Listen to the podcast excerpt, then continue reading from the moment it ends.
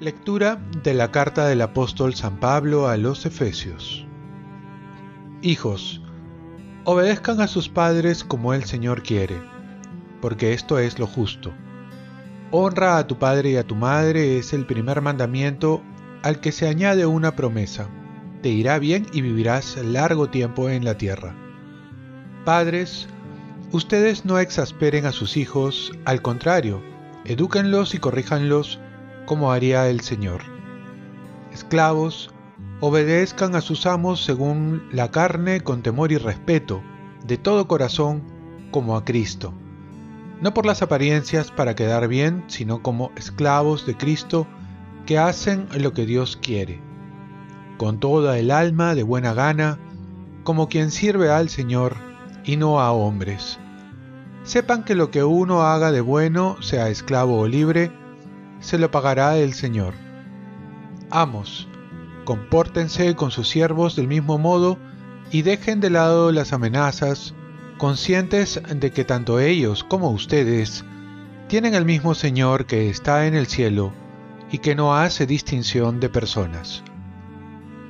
Palabra de Dios. Salmo responsorial. El Señor es fiel a sus palabras que todas tus criaturas te den gracias, Señor, que te bendigan tus fieles, que proclamen la gloria de tu reinado, que hablen de tus hazañas. El Señor es fiel a sus palabras, explicando tus hazañas a los hombres, la gloria y majestad de tu reinado. Tu reinado es un reinado perpetuo tu gobierno va de edad en edad. El Señor es fiel a sus palabras.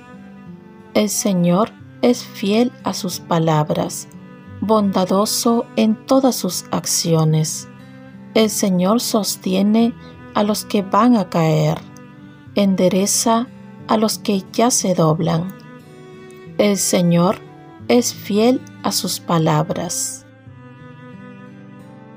Lectura del Santo Evangelio según San Lucas. En aquel tiempo, Jesús, de camino hacia Jerusalén, recorría ciudades y pueblos enseñando. Uno le preguntó, Señor, ¿serán pocos los que se salven? Jesús les dijo, Esfuércense en entrar por la puerta estrecha les digo que muchos intentarán entrar y no podrán. Cuando el amo de la casa se levante y cierre la puerta, se quedarán fuera y llamarán a la puerta diciendo, Señor, ábrenos. Y él les contestará, No sé quiénes son ustedes. Entonces comenzarán a decir, Hemos comido y bebido contigo y tú has enseñado en nuestras plazas. Pero él contestará, No sé quiénes son ustedes, aléjense de mí, malvados. Entonces será el llanto y el rechinar de dientes cuando vean a Abraham, Isaac y Jacob y a todos los profetas en el reino de Dios, mientras ustedes serán arrojados fuera. Y vendrán muchos de oriente y occidente, del norte y del sur, y se sentarán a la mesa en el reino de Dios. Hay últimos que serán primeros y hay primeros que serán últimos. Palabra del Señor. Paz y bien. El amor a Dios y al prójimo nos abrirá las puertas del cielo.